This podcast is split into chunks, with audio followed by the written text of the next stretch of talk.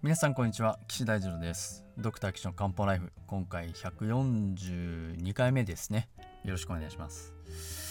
え今回も、えお悩み相談前回のね、えの後編をお送りしますけれども70歳の女性の方が歯茎が痛いということでお悩みをお寄せいただきました。えっとこの方は、えー、右の歯茎が痛かったところその1ヶ月後ぐらいから右のこめかみがズキーンとする痛みが1日23回出現しますっていうことでシンプルなね相談をいただいたわけなんですけれどもまあなんでかなっていうことをねまあ今日まあ簡単にあの手元にある情あの情今申し上げた情報だけでお話ししたいと思いますけどうんまず起用歴でね骨粗鬆症高脂血症腰痛パニック障害っていうのがまああるようですね。まず骨粗鬆症腰痛なんていうのはひょっとするとね昔ちょっと滑って転んで脊椎腰痛圧迫骨折なんかを起こしてまあそれで骨粗鬆症があるねなんていうのが分かってじゃあ骨の薬飲みましょうなんて言ってえっとエルデカルシトールとかね飲んでるんじゃないかなと思います。まあ、これはそんな問題ないと思うんですけどやっぱ骨が脆くなるっていうのはね70歳女性ですけどまあやっぱりですねこうあの骨っていうのは腎と関係してますから腎が衰え衰えてくると、まあ、のそれに関連するところはみんなこう弱くなってくるわけですよね。中学的な考えによると。でそうするとえっと骨はねあの骨からできますからあじゃあ腎からできますからまあ当然弱,、ま、弱くなって脆くなりますよね。で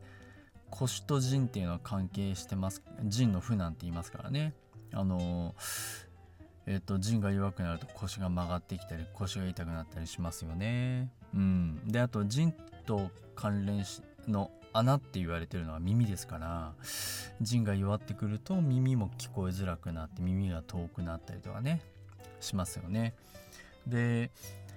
えっ、と脳みそ脳みそとか脊髄は髄界って言いますけどそれは腎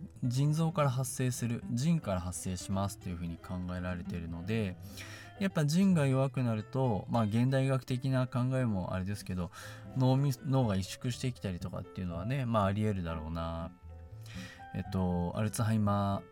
ーの認知症とかね、えー、ああいうのはやっぱりそのご高齢の方に見られることが多いのでやっぱりうん腎が虚して腎虚になって症状が出てくるっていうところはまあなるほどっていうところですよね。うん、そうするとこっからですねえっともう想像なん想像というか、まあ、あの中医学の理論を駆使したあの推論ですけれども、まあ、腎が弱ってくるとまあその次どうなるかっていうとその子供である肝臓胆のまあその辺に影響が出ておかしくないなと思います。それは何でかっていうとその創生の関係って言ってねあの木下土金水っていうまああの並びですけど、えー、水が木水を吸って木が生え成長して木が燃えて火が起こって火が燃えた灰から土ができて土の中に金属ができてでその金属に水がついてで水を木が吸ってっていう感じでこう循環してますよね。うんまあ、昔から中医学はそういう循環循環が当たり前だって思ってたわけですけどでその循環の中で病気もその順番でこう循環しやすいんですね。まあ、例えば今回腎臓は水の臓器なので水から木木が生まれるわけですけど腎で病気が起こったらその木に伝わりやすい肝臓とか胆のに伝わりやすいですよっていうことがまあ言えるわけなんですよね。そうするとうん腎あ肝臓は何をしてる臓器ですかっていうと大まかに分けて気の流れを調整してますっていうのと血を蓄えてますっていう方ですね。あじゃあおあの臓器ですね。そうすると腎臓が弱ってきたらまあ肝臓も弱ってるんだろうな。気の巡りを良くする機能とか血を蓄えておく機能っていうのは、まあ、低下してるんだろうな。特に女性っていうのは陰か陽かって言えば陰ですよね。男性が陽。そうすると女性の陰っていうのはとっても重要。陰っていうのは水。あとは金。金金も陰か。うん。ですからあの弱っちゃうとあの女性の中ではバランスが崩れちゃうわけですよ。うん、で肝臓のバランスが崩れると血が少なくなるか気の巡りが悪くなるかですね。血が少なくなるともう色白で寒がりで顔が真っ白で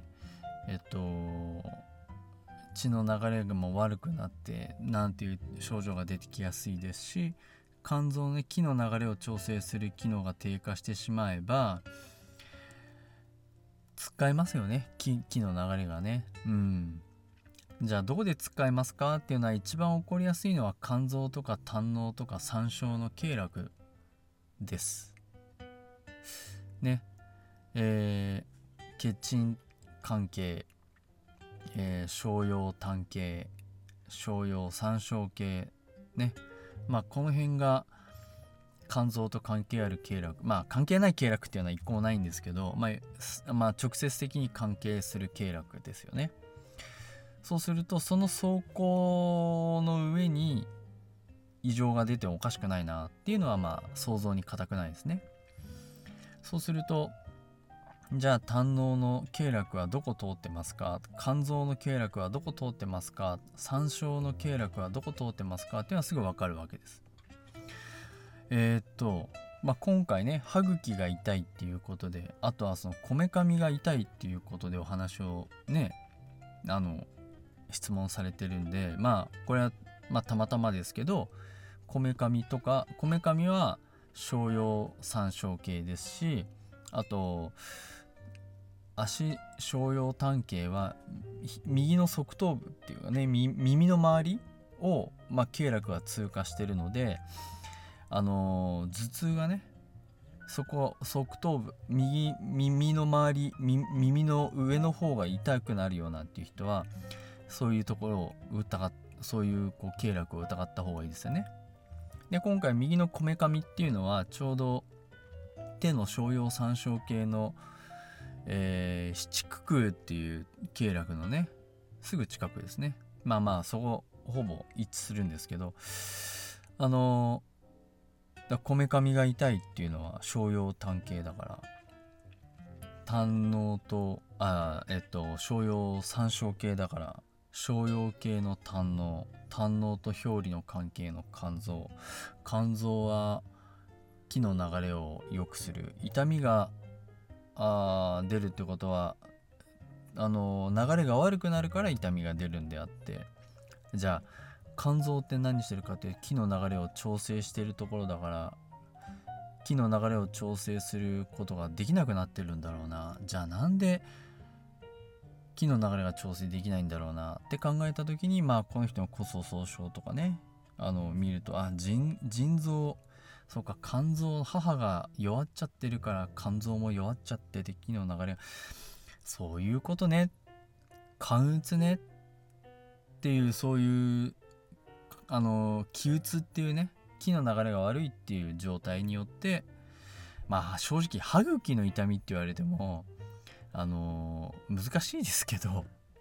そうやってこうあじゃあこうでこうでこうだなで歯茎以外の体の状態どんなのがあるかななんていうのを全部まとめて見ていくとヒントがあってあ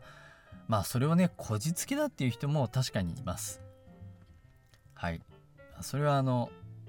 まあそうかもしれませんっていうふうにあのまあでもねこういう昔の人たちはこうやってこじつけの理論を作り続けたらあれ？全部通じるじゃんっていうのを発見してしまってそれを理論にしたので、まあ、やっぱり説明できちゃうんですよね。不思議とね。いやこれね楽しいんですよ。この体の全然関係ないところの症状がヒントになって一番お悩みのところのあの解決策を導くっていうのはね楽しいんです。これはあのおおよしよしみたいなね。あのそんなところですね。だからこの人の治療としては木の流れを多分これ木の流れがボーンって上がっちゃってるんでそれを下げてあげる治療をね、えー、下ろしてあげるような治療をしてあげればまずはいいでしょう。はい。ただそうするとまあ痛みだけ取れましたっていうことになっちゃうんでじゃあなんでその痛みが出てるかっていうことを考えないといけないですね。そうするとじゃあこれ腎が弱ってるから肝の痛みが出てるあじゃあ肝の症状が出てるんだなっていうのはこれもう自明ですから。ね。おのずと明らかですからまあやっぱり肝臓の治療することによってそれ以外の例えば腰痛とかうんわかんないですけど便秘とか腰が痛いとかあの低い耳鳴りがあるとかそういうのがあとおしっこが近いとかね。そういうのがこうみんなあのままるっと良くなっちゃうんでまあ肝臓の治療をしたら次は腎臓の治療ですね。でこれを続けることによってまあこの方は70歳ですからまあひょっとするとこれからね10年20年30年まあ何かのこうあの生きていく中で何かしら体の不調が出てくると思うのでそういうのを起こさないようにしてハッピーな人生を送ってもらうっていうのはねあの岸漢方クリニックの目標ですから、まあ、是非その腎をケアするようなね食事ですとか運動ですとかを取り組んでいただいた方がいいんじゃないかな。是非取り組んでいただきたいなと思います。こんな感じでね中学考えてるんですよね。中学って何っていう人もいると思うんですけどまあ理論にのっとって体の表面に出てきている症状をから中で何が起こっているのかを想像して治療していく。で知らないうちにあそういえばその症状な肩こり治りましたとかね。あのー、あそういえば最近イライラが少ないですとかね。あ最近月経で痛み止め飲んでないですとか。あそういえばっていうね。あそういえばが結構あのえっ、ー、と皆さんあのなキーワードというかあのー、合言葉ですね。うん。そういうのねその言葉出た瞬間ねあの僕は心の中でガッツポーズしてますんで。是非皆さんねあのそういうお悩みを解決して素敵なね人生を送ってほしいなと思っております。はい、ということで今回はえっと歯茎が痛いっていうね。あーまあ歯科口腔外科とか行ってねいろいろこう見たりするんでしょうけどまあ何もないでしょうね。まああったらそこ治療できるんで。いやそういう時はね漢方とか針で治療するのはいいんじゃないかなと思いますので是非皆さんねそういったところも頭の片隅に入れておいてですねそういえばあの漢方ライフっていうなんか YouTube あ YouTube じゃないあのポッドキャストあるよ。みんな聞いてみてみたいなね。それ広めてもらったら嬉しいです。はい。ということでまた次回もねお悩み相談したいなと思います。えー、お悩みがある方は岸漢方クリニックのホームページのお問い合わせ欄もしくは LINE からお寄せいただけると幸いです。ホームページにね書いてありますのであのえー、ぜひ見てみてください。ホームページの URL は高崎、えー、ハイフン漢方人道 .com です。takasaki-kanpo.jimdo.com です。そこのお問い合わせ欄からメールいただくか、LINE をね、あの、お友達登録していただいて、えお悩みをお寄せください。